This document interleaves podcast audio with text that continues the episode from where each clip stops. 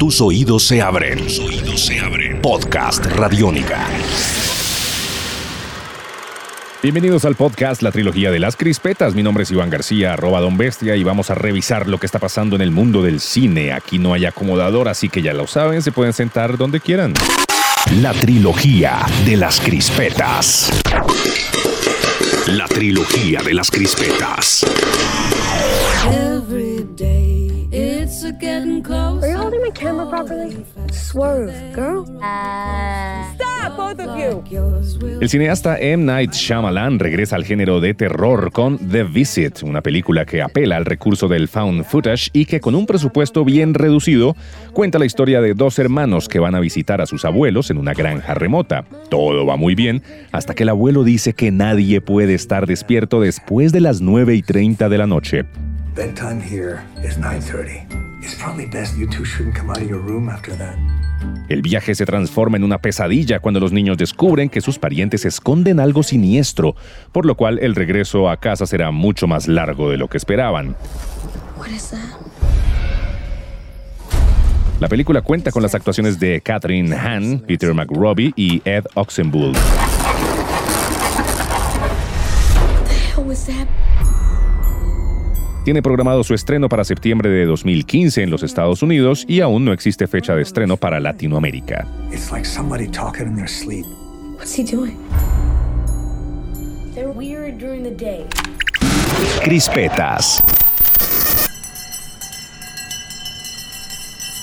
No es necesario entender el lenguaje de señas para ver The Tribe, la más reciente película del director ucraniano Miroslav Slavoshpitsky, quien siempre había querido hacer una película muda, pero de una manera diferente, que no fuera en blanco y negro o con subtítulos. The Tribe es un drama oscuro y sexualmente atrevido, ambientado en una escuela para sordos.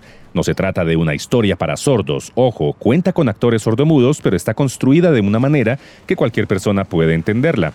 La cinta está inspirada parcialmente en algunos hechos acerca de la comunidad de sordomudos de Ucrania.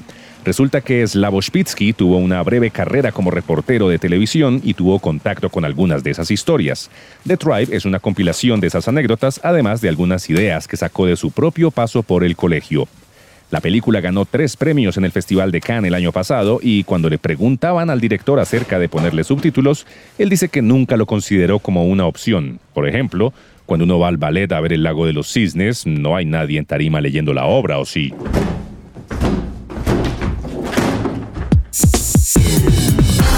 Esto es Podcast Radiónica.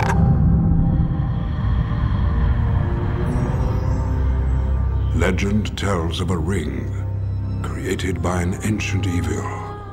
Andrew Lesney, director de fotografía de las trilogías del Señor de los Anillos y El Hobbit, falleció a los 59 años de edad tras sufrir un ataque al corazón.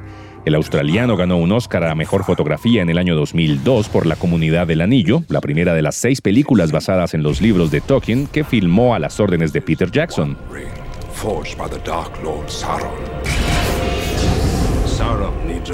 El australiano acumula alrededor de 50 trabajos tras las cámaras, entre los que se destacan títulos tan populares como Soy leyenda, Airbender, El último guerrero, El origen del planeta de los simios, Babe, El cerdito valiente o King Kong y The Lovely Bones, también a las órdenes de Peter Jackson. Con una carrera que abarca casi cuatro décadas, Lesney comenzó como asistente de operador de cámara en la película de terror de 1978 Patrick, una producción de bajo presupuesto en la que se embarcó cuando aún estaba en la escuela de cine.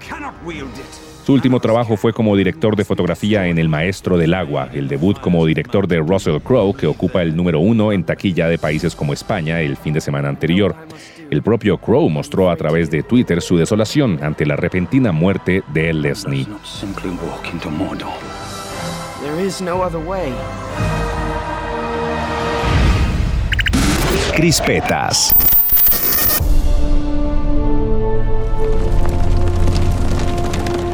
El western galopa de nuevo en las salas de cine con la cinta The Salvation del danés Christian Levering, una de las cuatro cabezas del movimiento Dogma 95. Está ambientada en 1864 en un pueblo llamado Black Creek, una población fronteriza olvidada por la ley donde la violencia y la muerte son pan de cada día. Mads Mikkelsen interpreta al taciturno John, un ex soldado con motivos de sobra para vengar el asesinato de su esposa y su hijo. Pero luego de lograr su propósito descubre que el principal culpable era el hermano de un señor llamado Della Rue, interpretado por Jeffrey Dean Morgan, un psicópata que tiene aún más sed de venganza. Para sumarle más intriga está Eva Green en el papel de Madeleine, la viuda del hombre que mató John y que quedó muda después de que los indios nativos le cortaran la lengua. Silenciosa, pero mortal, Green se muestra maravillosa dándole buen uso a esos ojos felinos. Pero lo más cautivante es la devoción del director Levring hacia el western, agregando a la producción algunos guiños a los clásicos del género, con planos que emulan a los grandes maestros desde John Ford hasta Sergio Leone. Sin embargo, esto no hace de The Salvation una copia barata. Levring sabe aprovechar esas referencias para crear su propia obra que con seguridad los amantes del western sabrán apreciar.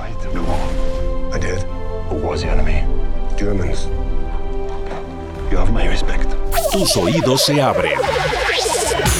Podcast Radiónica. What did you marinate the steak in? Because it's out of this world. You're killing me with it. No, no. It's a family secret. Una vez más, Johnny Depp ha demostrado su gran habilidad camaleónica mientras termina de acomodarse la peluca del capitán Jack Sparrow en Australia, donde está por terminar el rodaje de la próxima entrega de Piratas del Caribe. El actor se transforma en gángster en el tráiler de su nueva película Black Mass. Calvo, enjuto y malvado, así se muestra Johnny Depp, caracterizado como Whitey Bulger, uno de los criminales más violentos y peligrosos de Boston de la historia reciente.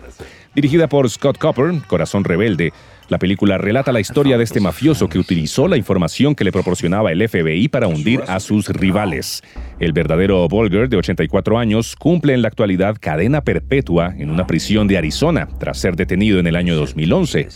Benedict Cumberbatch, Kevin Bacon, Guy Pearce, Sienna Miller y Dakota Johnson comparten cartel con Johnny Depp, cuya sorprendente caracterización como criminal contrasta con otros de sus populares alter ego como el sombrerero loco en Alicia en el País de las Maravillas, Willy Wonka en Charlie la fábrica de chocolate o Eduardo Manos de Tijera, además del ya mencionado Jack Sparrow.